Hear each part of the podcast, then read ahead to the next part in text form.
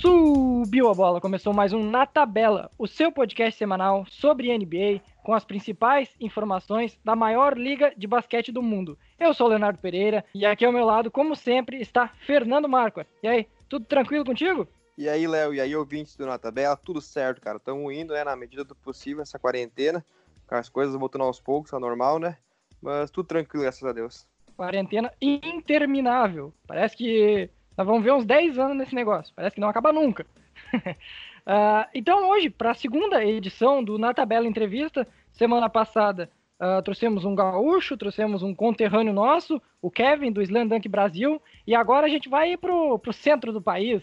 A gente vai trocar um pouquinho de estado e a gente vai entrevistar um perfil criado em 2018 que ultrapassou recentemente a marca de 15 mil seguidores. O convidado de hoje é João Macedo, carioca, torcedor do Los Angeles Clippers e dono da conta Turnover Brasil, o arroba Brasil Turnover no Twitter. Seja muito bem-vindo, meu velho, e é uma honra. Opa, fala galera, beleza? Quem fala é João Macedo da Turnover Brasil. E vamos aqui participar do podcast, né? Queria agradecer ao Léo e ao Fernando, primeiramente, aí pelo convite. E vamos que vamos. Então é bom lembrar que o Na Tabela é em parceria com o HTE Sports, porque torcer é pouco. Sigam eles nas redes sociais, o arroba HT underline, underline esportes, e também no perfil dedicado a esportes americanos, que é o arroba HT Clutch, além de conferir diversas informações no site, que é o htesportes.com.br. Além disso, tem parceiro novo aqui no Na Tabela, que é o Basquete Diário, perfil voltado para notícias lá no Instagram, notícias, dados e informações sobre basquete. Sigam eles no Instagram, o arroba basquetediariobr. Então vamos subir a bola logo, porque hoje é mais um dia de entrevista.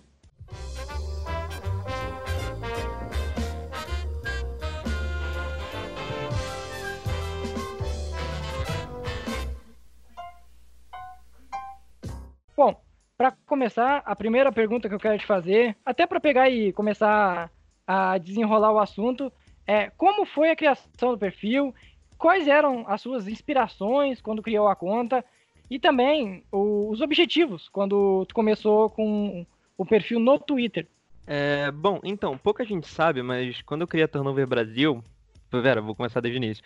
É, um amigo meu, ele me chamou, a gente tava, estudava junto, isso no segundo ano do ensino médio. Ele virou para mim, pô, vamos criar uma conta de basquete. Eu, beleza.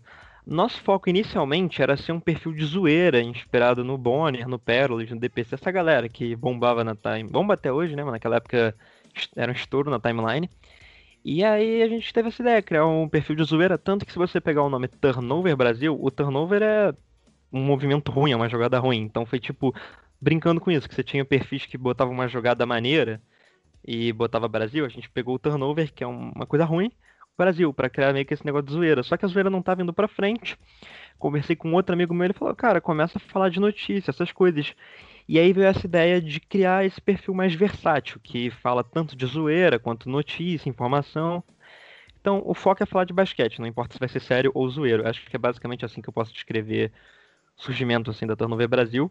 No início foi até bem difícil. Eu me lembro que até no, no perfil tá lá, agosto de 2018, só que em outubro o perfil parou e só voltou em janeiro, porque eu tinha praticamente desistido. Mas é isso daí, aí estamos até aí até hoje, né? Criando conteúdo. Bom, João, e o teu perfil né, no Twitter ele já tá com 15 mil seguidores já, né? É um perfil bem grande, já comparado aos demais da comunidade, né? NBA Twitter, lá na, no Twitter, né? Uh, ele é bem grandinho, né? Pra dizer, né? Eu queria saber contigo, imagino que a interação com, com o teu público já é bastante, já, devido a esse bom número de seguidores, né? Uh, como é que eu, eu queria saber contigo quando começou a notar que a conta ela tinha realmente crescido, né? E que era preciso ter mais cuidado e profissionalismo com o conteúdo que tu produzia lá no teu perfil? É, então, cara, o, isso vem na história, tipo, quando eu primeiramente bombei na internet, no, no Twitter, né? Que foi durante a Copa América, eu tinha feito uma thread, né? Sobre se os times da NBA fossem seleções da Copa América. E essa thread, tipo, primeiramente ela não tava bombando muito de likes, só que o Twitter, não sei como, botou nos destaques, foi lá pros destaques, entrava em destaques, tava lá a thread. Então, tipo, você entrava no Twitter destaques, tava lá minha thread em esportes e destaques dependendo dos seus gostos, que aí tem o que é personalizado dependendo do que você você usa. Então tava chegando muita gente. Eu sei, em uma semana eu ganhei uns quase 3 mil seguidores por conta disso. Por causa dessa thread que bombou. E eu pensei, cara, tem muita gente chegando. Eles vão, olhar, vão bater aqui olhar o perfil. Tem que começar a fazer as coisas mais sérias agora. É, tava, começou a vir uma interação maior, obviamente. Chegou muita gente com isso. Então, a partir daquele momento eu olhei, então, agora tem que tomar cuidado, tem que ver o que eu estou falando, ver o que eu estou fazendo. E vamos dizer, uma, até uma certa forma, profissionalizar o perfil, né? Depois que chegou tanta gente em tão pouco tempo. Uh, tu comentou que tenta fazer um, uma variação entre um perfil informativo e ao mesmo tempo um perfil de humor. Mas como que é lidar com essas dois, com esses dois lados? Uh, recebe críticas às vezes porque o perfil tá muito informativo e tem pouca piada, ou tem pouco humor, ou então quando o perfil faz uma, algo que é para ser engraçado, tu recebe algum julgamento como, ah, você tem que ficar trazendo informações, não vem brincar com, com coisa séria ou coisa do tipo. Como que é lidar com, com dois lados que são quase que antagonistas, o humor e a questão mais informativa? Então, às vezes eu até fico pensando nisso, né? Pô, será que o pessoal não vai achar que eu sou esquizofrênico, né? Tipo, uma hora sério, outra hora zoando. Mas. Então, o pessoal recebeu muito bem. Eu acho que também é por conta de eu deixar claro no perfil. Você vai entrar no Turnover Brasil, você vai estar lá no. Acho que é notícias, curiosidades e memes. Então eu não tô. Eu não te deixei sem aviso. Se você tá entrando aqui, você tá sabendo que tem meme.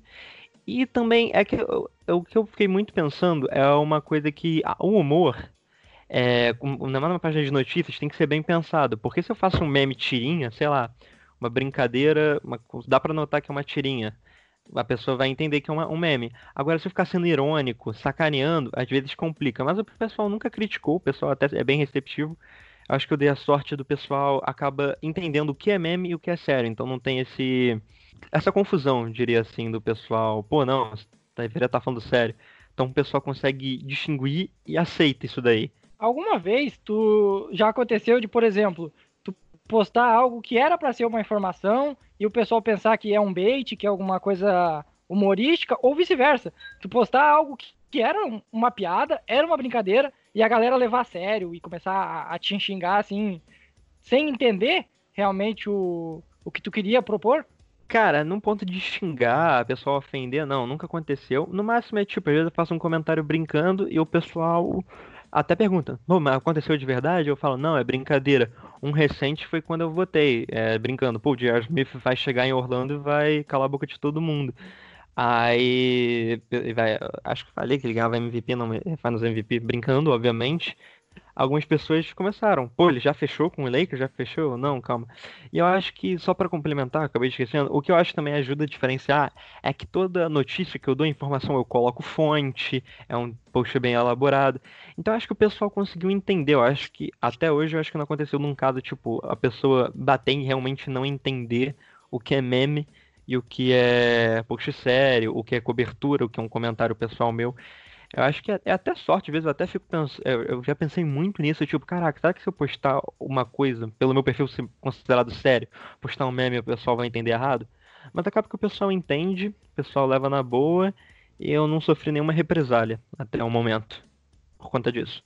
Eu dei uma olhada, eu vi que o, o João também ele tem um perfil no. Um perfil não, uma conta no YouTube, né? Tem um canal no YouTube, né? O, o Turnover Brasil também tá lá.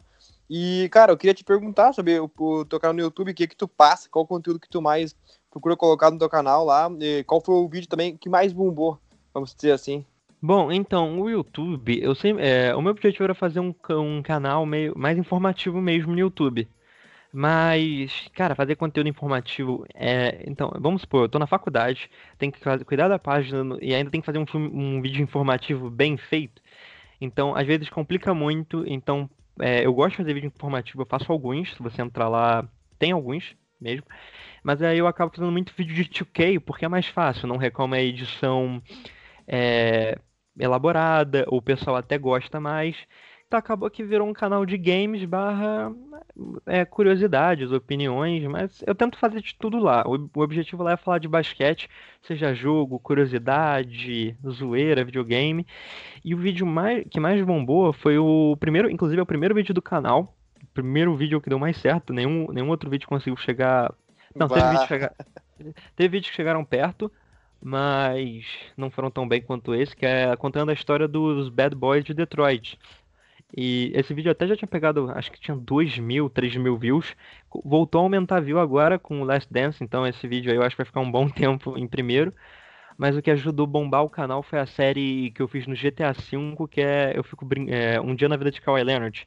Que eu pego o Franklin no GTA, botei ele com trança, barba e finjo que é o Kawhi Leonard. E acho que esses conteúdos aí, esses dois, foram os que deram uma bombada no canal. Aproveitando esse teu gancho, como que é produzir conteúdo para diferentes mídias assim? Canal no YouTube, já vi que tu, tu escreve alguns textos para determinados sites, tu, tu tem o Twitter qual é a diferença na tua maneira de produzir o conteúdo e o que que tu nota da interação também do público nesses, nessas diferentes plataformas? Então, é, eu acho que Twitter é um negócio. É, o Twitter você tem que ser, obviamente, mais objetivo. Porque, por exemplo, se for pegar uma thread, você não vai poder ficar, pô, botando. É, você não pode escrever um textão, obviamente, porque tu vai ter que ficar dividindo em tweet, vai ficando cansativo. Então tu vai ter que ser objetivo e muito mais das vezes uma linguagem mais adaptativa pro povo lá, pro, pro porque o cara lá não tá não, não tá querendo ler um livro, ele tá querendo ficar no Twitter, você não vai ficar escrevendo algo sério. Enquanto no texto tem essa diferença, que eu tô comecei a escrever textos, tipo, semana passada, comecei a escrever textos pro blog do Home Sports, Aí lá mesmo eu, eu, escrevo textos sérios, são textos às vezes mais longos, mais detalhados, então tem essa diferença. Então não, não é para ser objetivo, é para você estar tá lendo lá e, e, você só vai, vai pegando a história do início ao fim, para entender tu vai ter que ler tudo. Enquanto no YouTube, o YouTube eu tenho um problema que eu odeio editar vídeo, eu tenho essa parada, eu, eu amo criar conteúdo, mas eu odeio editar vídeo. E aí acaba que o vídeo é bem tranquilo, tem que ter uma, é, uma comunicação mais aberta, mais alegre. E tentar fazer. É, é basicamente no Twitter, só que mudando texto para vídeo. Tentar você alcançar mais pessoas com a sua fala. Tu não pode ser um cara sério, ficar falando, sendo monótono. Tu tem que divertir a pessoa para ela gostar, voltar e assistir até o final. Então acho que essas são as diferenças entre texto, Twitter e YouTube. Falando um pouquinho sobre, sobre a NBA, e não exatamente sobre o retorno ainda da liga, a gente já vai comentar posteriormente.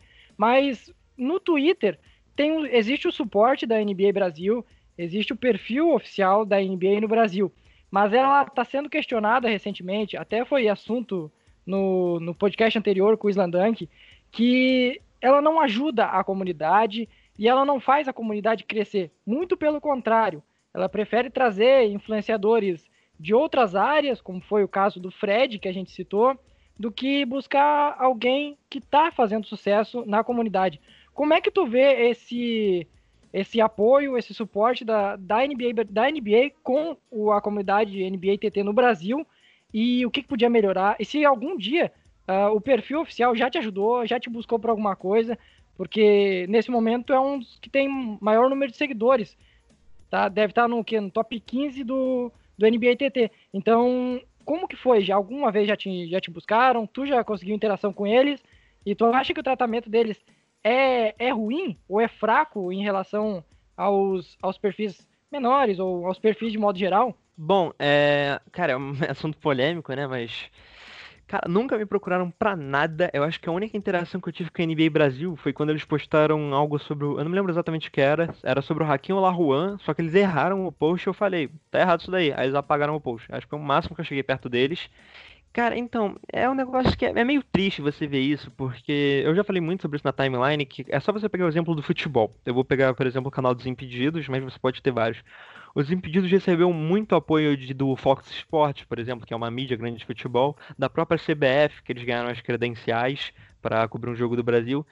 Então, o futebol em si, só pegando o exemplo obviamente, deu suporte a esses criadores de conteúdo para crescer. Que quando o futebol cresce, os criadores de conteúdo crescendo junto, é, é, uma relação que os dois vão acabar crescendo. Enquanto na relação com a NBA, no que eu vejo, ninguém está crescendo. Ninguém tá crescendo. Porque falam, ah, o, chamamos o Fred, o Fred vai adquirir público. Não vai. O cara que assiste, ele vai, talvez ele assista a live por conta do Fred. Mas isso não vai criar interesse em ver NBA, porque o Fred não tem o conhecimento. O Fred não é um cara que vai te atrair pra NBA. Então, ao menos se eles botassem, sei lá, o Fred ou algum youtuber grande de basquete, poderia ter essa, essa troca, entendeu? E eles não fazem isso. E acaba que você vê, eles não procuram os influenciadores de basquete brasileiros. É... as lives deles são, com todo respeito, um fracasso, né? Até a live do DPC, que é um youtuber de basquete, teve mais views. Então, a lógica deles, que é o argumento de buscar influenciadores para ter mais views, não tá dando certo.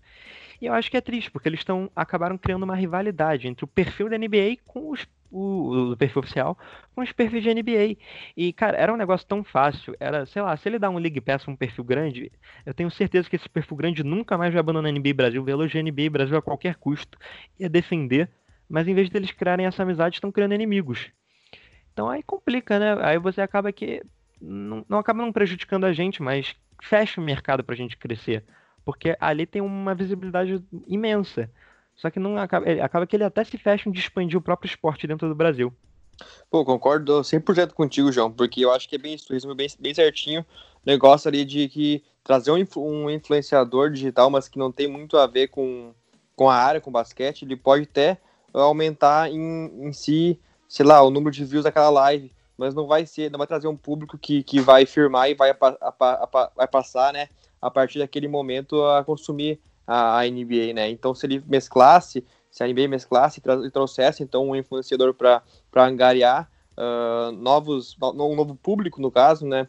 E também, ao mesmo tempo, trazer alguém que entende que, que, que cobra no dia a dia a liga na, nas redes sociais, vai ajudar, né? A, além de trazer um público novo, vai valorizar quem tá aí, né, no, no, dia a dia, vai, vai inspirar mais gente a produzir conteúdo também pra liga, né, cara? Então acho que é bem isso que tu disse, tu, tu falou, uh, tudo que tu falou, concordo contigo. E, cara, eu queria agora mudar um pouco de assunto, eu queria, não sei se o Léo tem alguma coisa para falar mais a respeito, mas eu gostaria agora de puxar um pouquinho o assunto do retorno da liga, né, cara? Né, a gente pôde ver agora nos últimos dias que a liga vai retornar no fim de, no mês de julho, né, cara? Os jogos já foram até já foram divulgados os horários e tudo mais. E eu queria ver contigo, cara, o que, que tu pensa sobre o assunto, né? Uh, se é o momento errado ou foi a decisão correta, né? O que que tu acha, enfim? Inclusive, nessa semana, uh, que é onde começou a ser testados os jogadores, tiveram diversos jogadores testando positivo para o coronavírus. Então, é um sinal de que algo não não está completamente certo. Mas eu já vou, pode, vou passar a bola já direto pro, pro João para ver qual a opinião dele. Então, é, foram 16 casos entre 302 jogadores. É um número consideravelmente alto, né? Mas eu acho que a NBA até esperava mais. Se você pegar que falta muito, mais de um mês, né? A gente tá gravando dia 28, pelo dia 30 falta um pouco, é um mês e dois dias pro início da pra volta da NBA em si. E você tem que pensar que até lá esses casos podem ser recuperados. Então acho que tem que ter um controle muito grande disso é, sobre a questão dos casos. Sobre a volta, o momento certo, é, infelizmente, não, quem manda não é o, o, no, o que a gente quer. O que manda acaba sendo financeiro, como eu vou pegar o exemplo do Brasileirão que tá para voltar acho que em agosto, né? Porque o financeiro manda. A, a, tanto a liga, agora no caso a NBA, quanto os times, tem que pegar. E os jogadores também precisam do dinheiro, precisam receber direito de imagem, direito da televisão. Então, uma coisa que naturalmente vai ter que acontecer. E Inclusive o plano da NBA me surpreendeu. Eu achei o plano da NBA bom. Tem muita gente com o pé atrás, mas se você pegar, por exemplo, quando o futebol, o futebol na Europa voltou, muita gente estava com o pé atrás também. Muita gente vai falando vai dar errado, isso daí não vai dar certo. E até agora na, é, não deu nada errado. E a NBA, eu até acho que se supera do que a Liga Europeia, porque eles estão evitando o fator viagem, colocando todo mundo numa bolha. Tudo em Orlando, eu acho que é uma boa maneira de você tentar evitar o vírus.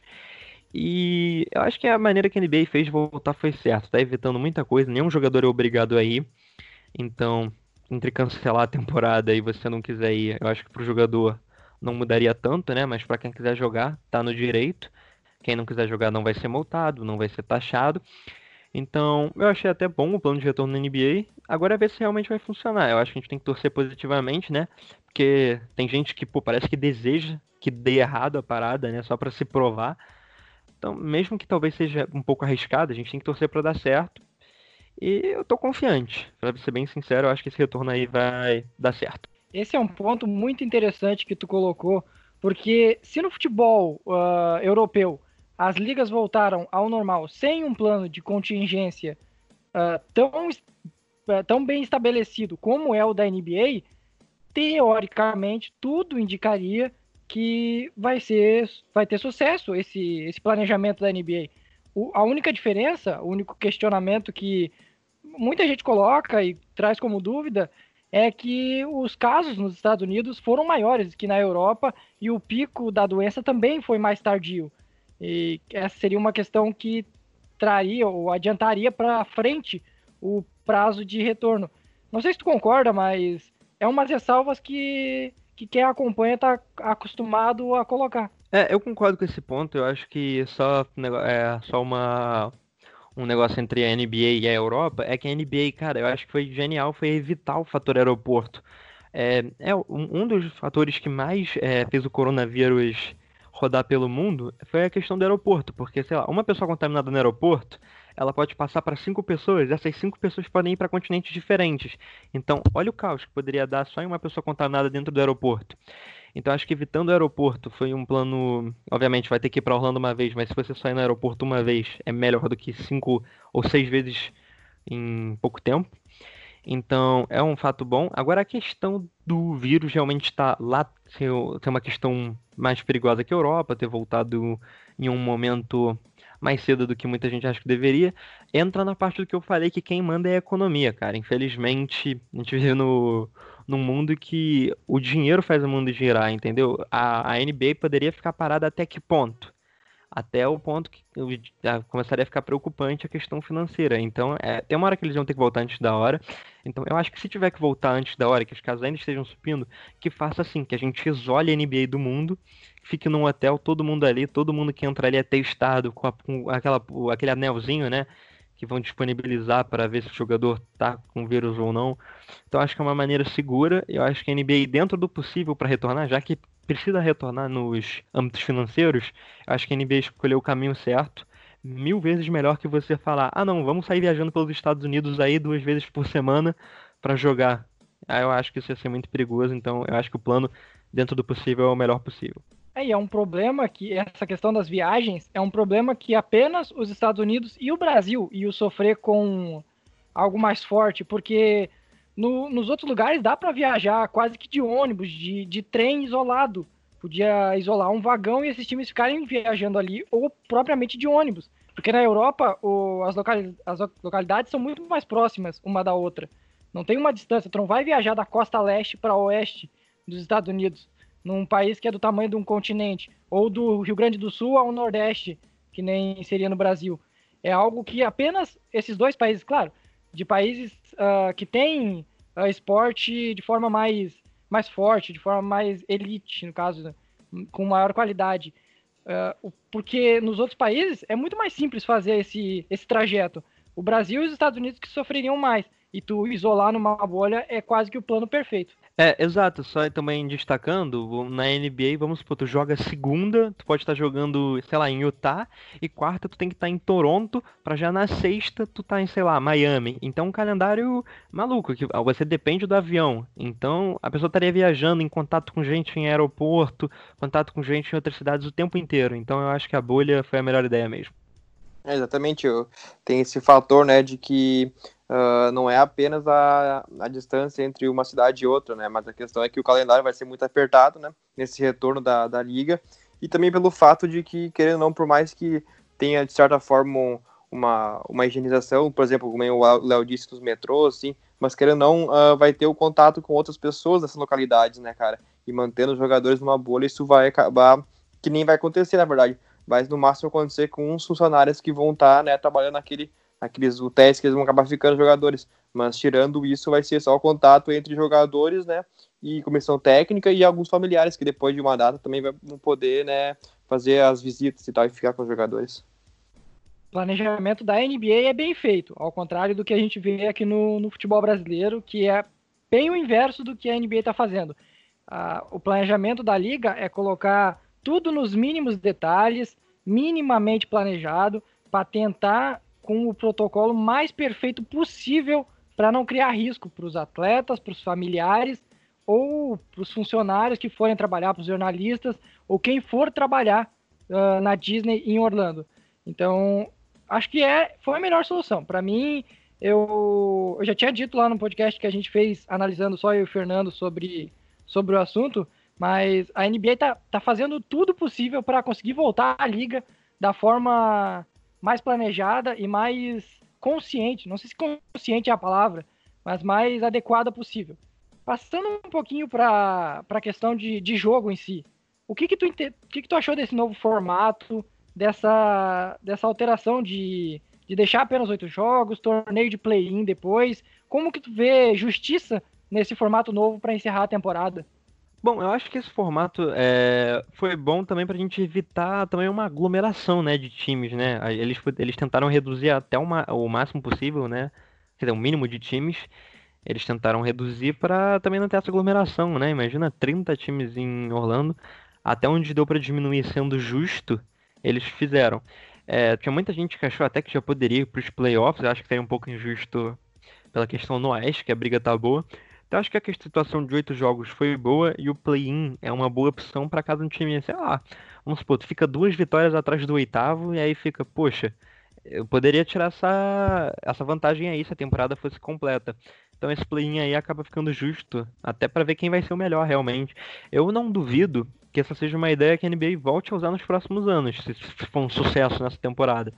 Então, eu acho que o formato é bom, e tem que pensar que, tipo, a gente não pode ficar pensando também, é, ah, esse formato é ruim porque o formato anterior é melhor. A gente tá numa realidade louca. A gente tá numa realidade que tudo tá sendo mudado, tem que pensar no que é bom pro momento. Então acho que por um momento que a gente vive, eu acho que essa, esse formato tá até bem adequado. Para polemizar, pra, pra galera que escutar o podcast anotar isso aqui e vir xingar uh, tu daqui a dois meses, três meses, quando a liga acabar, quem vai vencer a atual temporada, quem vai ser o, quem serão os dois finalistas e obviamente quem vai ser o MVP, o jogador mais valioso, o melhor jogador da temporada. Uh, vou começar com o MVP, que é, na minha opinião, o mais fácil. É o Yannis Antetokounmpo. Muita gente fala, ah, não, vai ser o LeBron. Quer dizer, quer dizer, ninguém fala que vai ser o LeBron. As pessoas falam, ah, não, o LeBron pode passar nesses oito jogos. Eu acho que pro LeBron passar o Yannis, ele teria que fazer oito jogos incríveis, tipo, médias é, incríveis também. E o Yannis teria que ir mal nos oito. Então eu fico com o Yannis para MVP. Eu acho que para mim é a questão fácil. Agora, cara, final da NBA e o campeão. No leste, eu acho que o Milwaukee vai conseguir sem. Quer dizer, com dificuldades, mas chega. Para mim não, não vai ter surpresa. No Oeste tem aquela briga Clippers e Lakers. E essa parada de Clippers e Lakers, para mim, quando eu falo vai ser jogo 7, é porque para mim vai ser um jogo que vai decidir é, chances iguais para cada lado. O que acontecer para mim, eu não fico surpreso. Tipo, se o Clippers ganhar, para mim, normal. Se o Lakers ganhar, para mim, normal. Só que, primeiro, para dar aquela zicadinha reverse, porque eu, eu olhando isso, para mim tem cara que vai dar Lakers, tem cara que vai dar LeBron. Tá com muita cara. tá, tá com muita cara que vai dar Lakers e LeBron, então. É a zica reversa. Final da NBA, Lakers em 7. Ganhando do Milwaukee Bucks, LeBron Finals MVP. Kobe, This is for You. Sei lá, é, na minha cabeça tem um roteiro, é, é, coisa de filme. Pô, pandemia, LeBron querendo se provar, dupla com ele. Pra mim tá muito roteirizado isso daí. Vai que vacina. e o roteiro tem um certo desenho pro Lakers ser campeão, realmente. Porque desde o início, com a morte do Kobe no início do ano, com a pandemia, com a, a relação do, do LeBron agora recentemente, com o movimento Black Lives Matter, que fez ele voltar para a mídia e demonstrou que ele, que ele entendeu realmente o, o, potencial de influência dele e o que ele necessita comentar. Tá tudo desenhado para um enredo quase que perfeito no final com o Lakers campeão, apesar de não ser a minha aposta. Uh, eu ainda acredito que o Clippers vai ser o campeão, discordando um pouquinho do, do João. No fundo, eu também acredito não, eu... que o, quer dizer, eu acredito que o Clippers vai ser campeão, mas no fundo diz que, meu fundo diz que não vai. Mas eu acho que quem passar na série Clippers e Lakers ganha, e para mim é, como eu disse, 50-50. Pode acontecer qualquer coisa, qualquer um ali para mim pode levar. Mas pra zicar o Lakers, eu vou falar aqui que vai ser o Lakers. Não, mas é, é bem isso, cara. Eu acho que é, essa questão da Conferência Oeste não tem uh, como alguém querer opinar, palpitar com certeza, porque cara, qualquer uma das duas equipes que for ganhar, né, essa, essa série, que provavelmente vai ir a sete jogos, né, acho que é muito difícil não chegar a sete jogos, né, vai ser a equipe, assim, que, que não tem como contestar e falar que não merece, né, porque tanto eu, como, como o João, como o Léo, qualquer um que for opinar agora, dizer que, ah, ou o Clippers vai chegar, ou, ou o Lake vai chegar, vai estar tá opinando uh, de acordo com algo assim pessoal, né? Que nem o João é torcedor do Clippers, lógico que vai achar que o Clippers vai passar a próxima fase. Eu que, né, por ser fã do LeBron, acho que vai dar Lakers. Mas, tipo, é tudo questão de gosto pessoal, né? Uh, mas não em si, não em si uh, algo assim que tu, que tu traga um número estatístico que fale, dizendo assim, ah não, tal equipe é favorita mais que a outra. E não tem isso, cara. Realmente vão ser um, vai ser o, provavelmente o confronto assim que mais esperado de todos, né? E de fato, não tem como cravar agora, por exemplo, dizer que tal equipe é mais superior que outra, né? Não tem. É, concordo. São duas equipes para a páreo, né? Vai muito. É, também, acho que vai muito do seu gosto. Quando você vê é, eu acho que toda decisão, a todas as decisões que eu vi, eu acho que pesa muito isso de ser fã do Lakers, ou ser fã do Clippers, ou não gostar do LeBron, ou gostar do Kawhi. Então acho que no fundo acaba que é tão equilibrado que você vai pegar algum motivo interno seu de gosto que vai fazer você escolher. Exato, exato. Então, mas a gente vai ver na Também quadra acho. isso daí, hum, o que realmente vai acontecer. Eu já vou cravar aqui. O Lakers vai classificar porque, porque o J.R. Smith vai matar a bola final. Game winner do J.R. Smith, que nem, nem assinou ainda com o Lakers. Já tô cravando aqui, ó. Mãe de Ná. Não, mas o, o Léo gosta de falar mal do, do JR, nunca vi, não. Ah, não é falar mal do JR. Eu gosto do JR. Carismático, já foi muito bom, mas. Eu 2020, sou torcedor JR... do Cleveland, eu, eu sou o cara que mais teria pra. Teria o que falar, que reclamar do, do JR Smith. Mas, cara, não duvido não, cara, que ele é capaz de ser bem útil mesmo numa, numa série de playoffs, não duvido, cara. É, é, que o JR virou meme, né, cara? Você vê, é aquele único lance feito ele virar tudo isso que falam, entendeu? Há, há um certo exagero, mas é a questão do meme, entendeu? Sim. É, ninguém... Tá. Não existia tantas críticas a ele antes, ele era um bom role player, já foi um ótimo jogador no New York Knicks, no Denver Nuggets, mas a galera, a galera gosta da zoeira, né? Deixa o meme reinar, vamos sacanear com o JR. Acho que ele ainda pode se provar em quadra, mas eu também acredito que o nível dele também, muito pelaquela jogada, caiu muito. Eu não sei se teve algum baque nele, tanto que ele saiu do Cleveland e depois não conseguiu até arranjar time. Acho que aquilo acabou também tendo um impacto na carreira dele, sim. Eu quero te questionar alguma coisa sobre o futuro do, do perfil, o futuro do, do, do teu do canal no YouTube, de outras plataformas também. O que que tu pensa? Quais são os teus, plane... os teus planos, o planejamento para daqui a um, dois anos? Até quando tu pretende tocar o perfil? Se tu tem alguma noção disso? Uh, uh, onde tu pensa que o perfil pode chegar? Se tu acredita que já bateu no teto? Se pode crescer muito mais ainda? O que que tu pensa para o futuro do perfil? Cara, essa questão de bater no teto, eu, é, eu, achei que tinha batido o teto no mil, mano, né? Acaba que a gente vai crescendo ainda mais. É até eu tô crescendo, né, cada vez mais, é surpreendente. É, então, o meu plano para. Eu quero começar a montar uma equipe para Turnover Brasil. Eu ainda sou meio pé atrás com isso, por conta de. Não sei, porque você, cara pega, o cara vai estar com acesso à tua conta, né? Sei lá, o cara fica maluco, twitta qualquer coisa. Então eu fico um pouco meio pé atrás. O que eu queria arranjar alguém para falar. Eu, eu, eu acho que eu tenho controle total para falar de NBA no perfil. Eu queria arranjar alguém para falar de NBB e WNBA no perfil, para poder falar cada vez mais de basquete. Quero seguir tocando o canal no YouTube para tentar crescer, até porque quem trabalha com Twitter sabe que o Twitter não dá um centavo para você. Então, se eu quiser ganhar dinheiro, eu tenho que pelo menos partir para outra rede social. Então, quero pelo menos crescer no YouTube, que eu já cresci no Twitter. E voltar com as lives na Twitch, né, que eu parei. E sobre mais, e pensando mais à frente no perfil, que é uma coisa que até penso, quando eu ficar, vamos supor, ah, ganhei contrato com, sei lá, contratado, né, pensando no futuro, para alguma emissora, algum outro trabalho, coisa do gênero. Meu objetivo era também realmente criar uma equipe com a Turnover Brasil. Eu não, eu não, eu, eu não penso nunca em objetivo de parar com a Turnover Brasil. É, meu objetivo é, sei lá, vamos supor, eu seja o dono, o boss, e ter uma equipe. Então, acho que também o planejamento é uma coisa que eu vou fazendo muito do que vai dando na telha. Tipo, amanhã, eu, hoje eu tô com essa ideia, amanhã eu posso estar com outra. Mas o objetivo é basicamente esse, continuar crescendo. Acho que a única coisa específica mesmo é essa parte de é, tentar montar uma equipe, pelo menos a partir da próxima temporada do NBB e da WNBA. Essa questão de, é, de NBB, de WNBA, por que será que tem tão pouco perfil comparado com o, a quantidade de perfis da NBA? Por que, que tem tão pouco perfil comentando sobre o NBB, por exemplo, que era para ser algo mais local, era para ter uma boa quantidade de perfis falando sobre o assunto.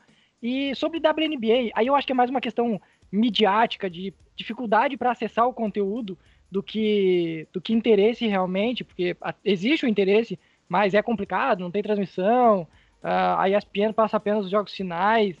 Uh, por que que tu, tu entende que WNBA e NBB, que tu falou que é um projeto para evoluir no perfil, por que, que eles não têm destaques atualmente, no, não, não apenas no Twitter, mas no, de forma geral na, na mídia brasileira? Bom, é... brasileiro tem muito mania de amar tudo que gringo faz, né? Eu acho que já é o primeiro ponto. Tanto que, pode pegar até no futebol, a desvalorização que a gente tem no nosso futebol, as crianças cada vez deixando de torcer para times brasileiros para torcer para times europeus. Então, o brasileiro já tem essa mania de olhar tudo que é de fora é bom e o que é nosso é ruim. Eu acho que isso bate um pouco no basquete, ainda mais quando tem uma liga como a NBA, a gente acaba desvalorizando um pouco a nossa. E também vem muito. Eu acho que é, dois fatores contribuem para isso muito. O primeiro é a mídia. Hoje em dia isso melhorou muito. Essa temporada a gente teve acho que foi três canais de televisão transmitindo, mais transmissões na internet do NBB. Acho que foi a primeira temporada que a gente teve uma transmissão do NBB boa. Felizmente a pandemia parou tudo.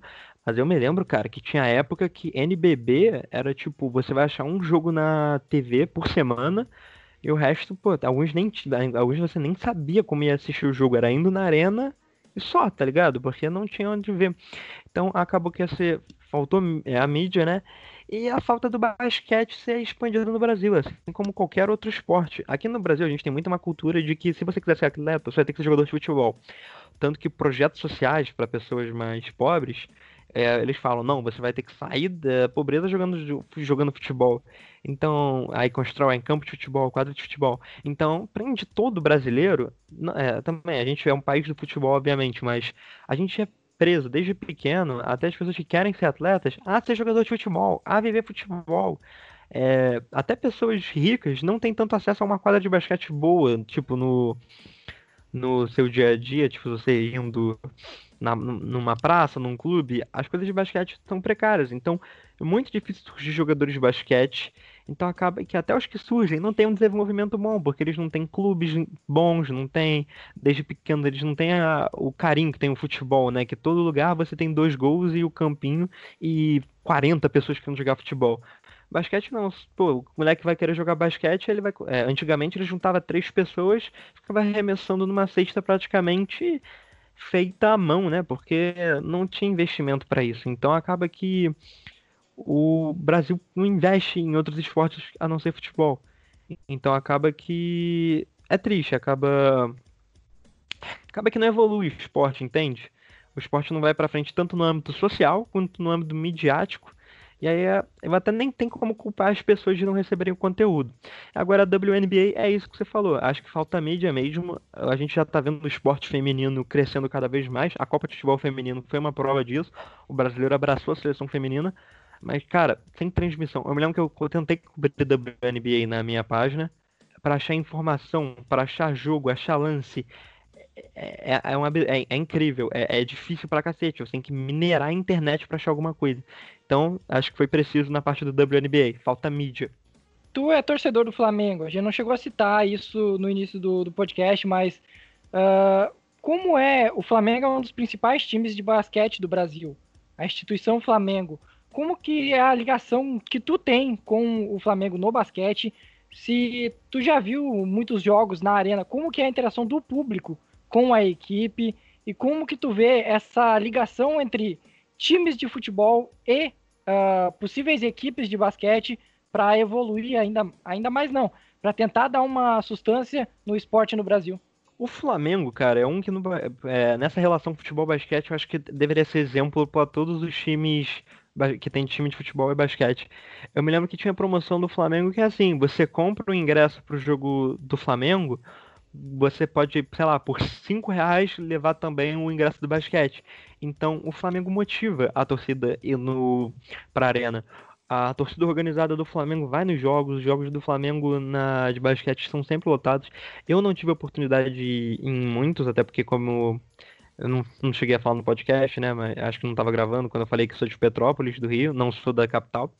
Então, é, às vezes é meio complicado, tipo, para eu ir. Então, eu até me cheguei a me mudar para o Rio para fazer faculdade, mas aí com a pandemia eu voltei para o interior, de Petró é, cidade de Petrópolis, né? Interior do Rio.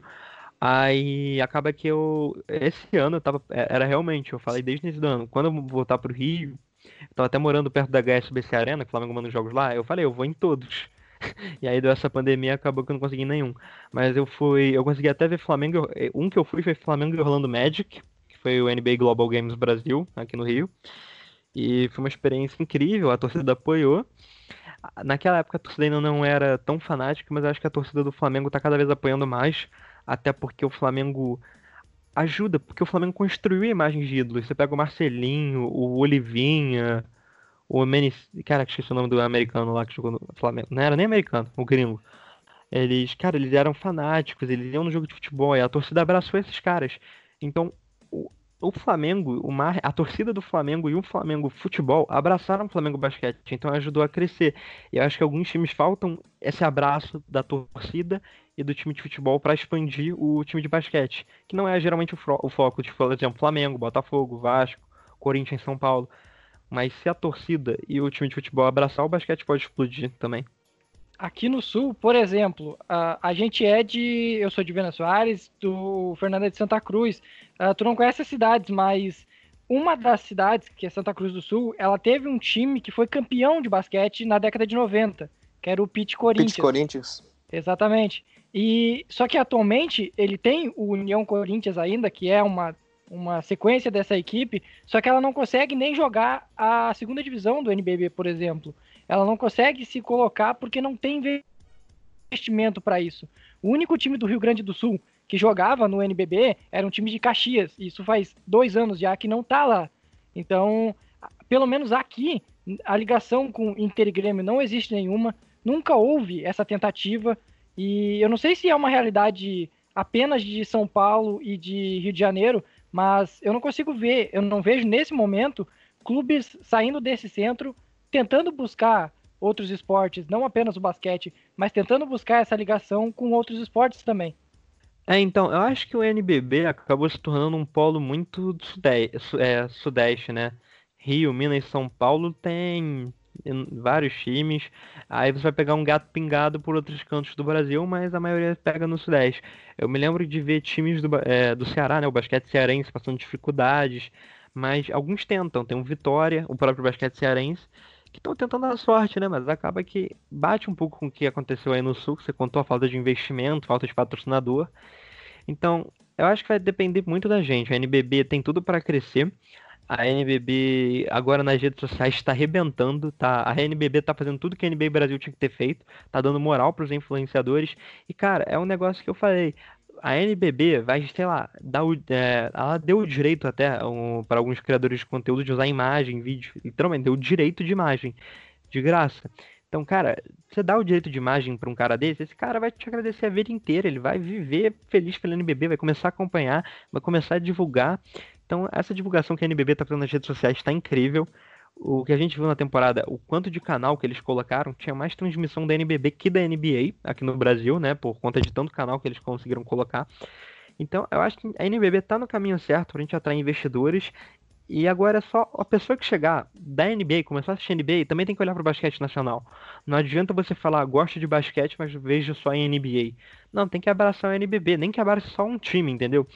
Por isso que eu acho que é o que ajudou muito o Flamengo a ser o multicampeão que é e ser, uma, na minha opinião, disparado o maior time do NBB é a questão da torcida ter abraçado, porque a torcida começa a ir em jogo, começa a pagar ingresso, começa a ter investimento. O cara vai, o Flamengo, por exemplo, quando o Vasco tava na merda lá de dinheiro, o Vasco te resolveu acabar com o time de basquete.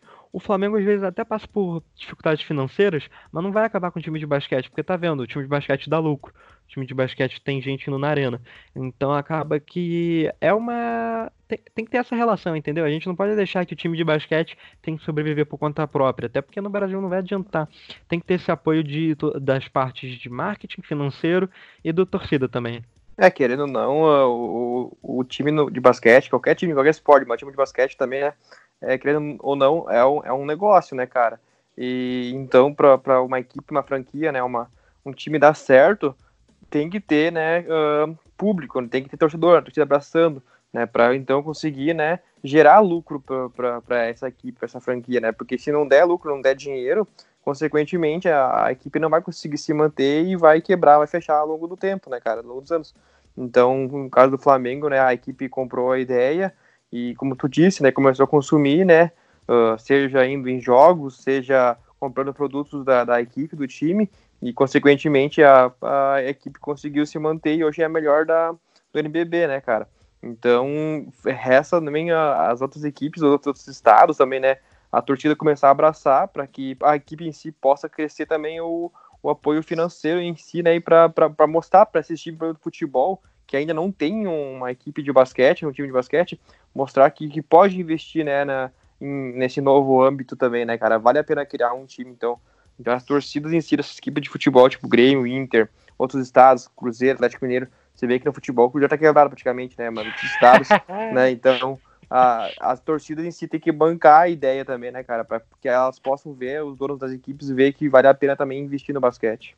Resumindo, é muito fácil ficar reclamando que não tem investimento no esporte no Brasil ficar lá no Twitter xingando a federação, xingando os clubes, xingando quem organiza o basquete no Brasil. E depois, quando tem um time na tua cidade ou próximo, tu não ia assistir jogo nenhum, ficar esperando pelo jogo na TV, quando tiver o jogo na TV, ou se, se não tiver jogando no NBB, não tiver no alto nível, tu não vai lá acompanhar. Não adianta tu pegar e criticar e depois tu pegar e não, não, não, não abraçar, não tentar apoiar o máximo que pode esse time. Claro, se tu tiver condições de fazer isso. Não estamos não, não, não cobrando de quem não quem não pode gastar com um ingresso de um jogo, ok, beleza.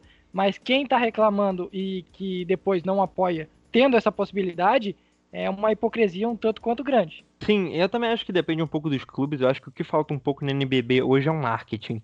Por exemplo, o marketing da NBA é 10 barra 10, cara. Você vê os clubes são quase empresas, você vê as propagandas e você fica.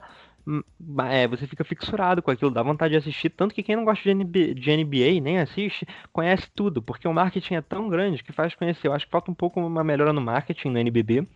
E também eu acho que os clubes têm que ser um pouco realistas também, por exemplo, essa questão que você falou, ah, tem gente que não vai ter dinheiro pro jogo.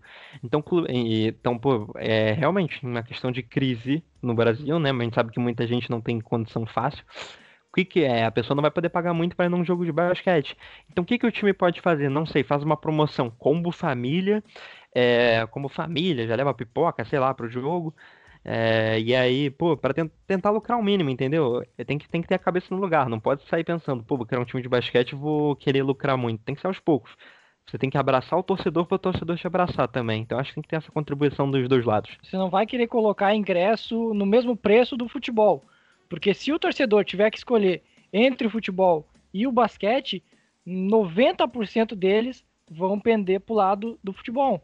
Então fica meio complicado. Se tu quiser competir, rivalizar com o outro, não, não, não, não tá dentro da realidade. Tem que entender o seu, o seu nível nesse momento, obviamente, que tem potencial o basquete para rivalizar fortemente no país, mas entenda o seu nível e aí bota ingresso a 10 pila, o mais barato que for possível, a 10 reais no caso. 10 pila é muito, muito gaúcho para todo mundo entender. Mas é isso, tenta lucrar, nem que seja o mínimo no, no início, mas para tentar engajar o público e criar uma ligação entre, seja, seja um clube que já exista no futebol, ou seja outra instituição criada, tentar criar um elo entre torcedor e franquia. É, concordo, é exatamente isso. É, sigo o relator, né? Tem que ter essa, tem que ter esse elo mesmo, franquia torcedor. E é, mas também o que acho que complica no Brasil é que é, os nossos times de basquete, a maioria é clube, time, né? Então, não tem a, a, as, os times de basquete não têm essa liberdade que, por exemplo, times da NBA ou de outros países têm. Eles estão muito fechados. E como, por exemplo, nos times de futebol, eles sabem que eles não vão ser o primeiro investimento, eles sabem que o primeiro problema que o time de futebol tiver financeiro, eles vão tentar cortar ali do basquete para tentar é, trazer um pouco mais de grana para o futebol. Então a gente precisa de muita evolução ainda para não acontecer essas coisas. Mas eu acho que a NBB né, tá no caminho certo. E essa temporada ia ser a prova disso, cara. Os direitos de televisão, como eu disse várias vezes, estavam incríveis. Eu acho que eu nunca vi nada parecido. Até o bordão deles, você nunca viu nada igual. tava, tava incrível.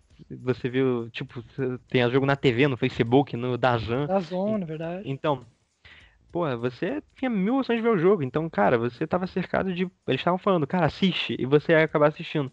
Infelizmente, essa pandemia parou tudo aí, mas acho que é pra temporada 2021 a NBB vai voltar forte. E como eu disse, cara, na, no Twitter, é, eles estão mandando uma, muita moral para os influenciadores agora, estão começando a seguir mais perfis, estão começando a interagir. Então eles, você vai ver, eles vão começar a ter essa interação para atrair. Porque, cara, se ele atrai um perfil que só fala de NBA, dá aquela moral, chama pra alguma coisa, a mínima que for, esse cara vai olhar, mano, isso é muito irado, eu vou dar uma moral pra esses caras, vou começar a cobrir, começar a divulgar, e isso vai render. A NBB tá no caminho certo e eu tô muito ansioso para esse futuro aí da NBB, pra gente ver como vai funcionar. É, o NBB, o NBB na atual temporada era não assiste quem não quer, porque estava disponível em todas as plataformas, em diversos canais na TV, uh, canais abertos inclusive, e só não assistia quem não queria. Uh, um ponto que tu colocou ali, eu, eu, vou só fazer esse comentário e já vamos encerrar, que já estamos batendo aqui quase uma hora de, de podcast, mas o primeiro, quando tem crise no clube, no clube de futebol que eu digo, as primeiras coisas a serem, serem cortadas não é onde tem o elenco que custa 10 milhões.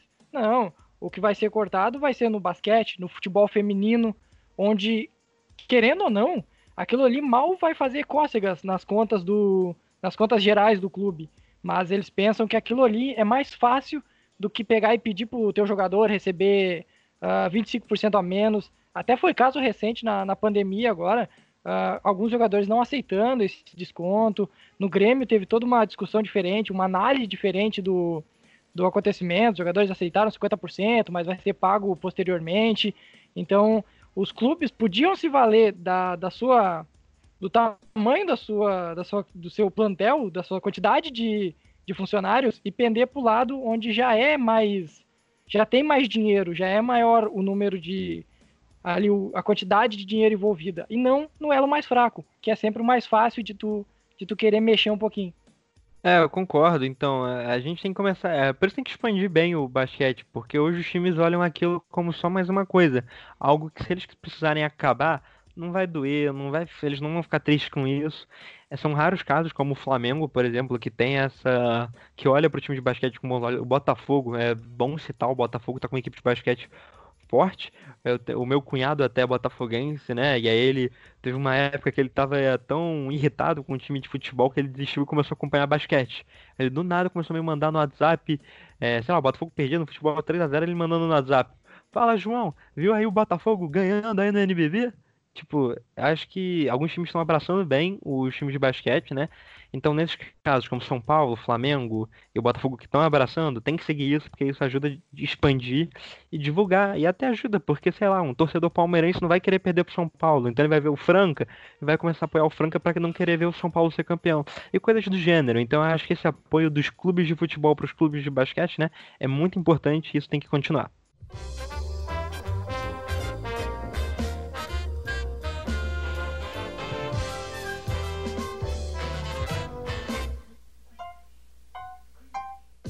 É isso, vamos chegando a mais uma edição, ao final de mais uma edição do, da nossa versão de entrevista do podcast. É a nossa segunda edição, estamos. Vai, ser um planejamento de cinco, de cinco edições nessa primeira temporada, até o início da, do o retorno da, da temporada regular da NBA. E hoje tivemos o prazer de, de ter como convidado o João, com esse perfil que é um dos melhores perfis da comunidade no Twitter e foi um, um, excelente papo. Acabamos desviando um pouco de, do assunto de NBA, focando um pouco de, no esporte no Brasil, mas foi muito interessante a conversa. Só temos a agradecer e sinta-se convidado para quando quiser participar, as portas estão abertas. Então, é, queria agradecer primeiramente aí tanto ao Leonardo quanto ao Fernando aí pelo convite. Foi uma honra participar aí, muito legal, adorei. E qualquer coisa tá aí. Minha, vocês sabem, minha DM é aberta, não demora a responder. Então, sempre que precisar, eu tô disposto a participar. Gostei muito do papo. E é isso. Tô aí para é, tô aí para ajudar. Então, mais uma vez, obrigado. Faz o teu merchan, aproveita o momento. Tu, tu acaba passando, não sei se é válido, mas é outra plataforma, vai, divulga tudo que tu produz. Pô, o perfil do cara tá, tá maior que o nosso 15 vezes mais. 15 vezes, não, ah. 10 vezes maior que o nosso, mas, ah, mas... É, é, outro formato. É, é, é, sempre, é sempre bom divulgar, pô. Eu sou um cara que, tipo, eu, eu realmente. É, eu, eu gosto, eu ligo pra número, tipo, Mas é aquela questão, eu ligo porque eu gosto de cada um dos meus seguidores. Para mim, cada um deles importa. Então, qualquer pessoa nova, eu tô muito feliz. Então, no Twitter é @brasilturnover, no YouTube, youtube.com/turnoverbrasil. E é basicamente isso. Sigam lá. O YouTube é bom divulgar, que o YouTube tem pouca gente ainda, então se inscrevam lá. Depois sigam no Twitter. Então é basicamente isso. É o que eu queria divulgar. Então, o Na Tabela, lembrando que o Na Tabela está disponível em todos os agregadores, Spotify, Castbox, Apple Podcasts, Google Podcasts, diversos agregadores a gente está disponível, é só pesquisar uh, na tabela lá que vai encontrar. Assine o nosso feed também, é de graça, para não perder nenhuma nova informação. E agora temos novidades. O Na Tabela também está no Deezer, depois de muito tempo tentando inserir o Na Tabela lá no, no segundo maior uh, streaming de música do Brasil e do mundo. Agora o Na Tabela também está disponível no Deezer, é só pesquisar na tabela e assinar o nosso feed nessa outra plataforma. Também, obviamente, pedir para seguir o Na Tabela nas redes sociais, o arroba Na Tabela Podcast no Twitter e também no Instagram. Twitter nosso carro-chefe, onde a maioria de quem nos escuta está lá. E o, o Instagram é um projeto novo, tentando desenvolver uh, curiosidades, informações e tentando encontrar um público novo. Eu acho que a gente fez toda a bagunça que a gente podia, né, Fernando? E foi mais um, mais um excelente papo, mais um papo que agregou muito para esse podcast. Verdade, Léo. A gente teve novamente, né, cara, mais uma resenha de altíssima qualidade, de altíssimo nível, né, cara, com, com um convidado também, né, excepcional. E só agradecer também, né, fazer a minha parte aqui, agradecer ao, ao João, né, do arroba Brasil, Turnover Brasil, né, cara. E, enfim, que as portas, né, vão estar sempre abertas para quando quiser retornar, a gente está aí para bater mais uma ótima resenha. É isso então, até a próxima semana com mais um entrevistado, mais um programa nesse ritmo, tentando debater sobre NBA, sobre redes sociais, sobre NBB, sobre basquete de forma geral. Então é isso, até a próxima semana. Valeu!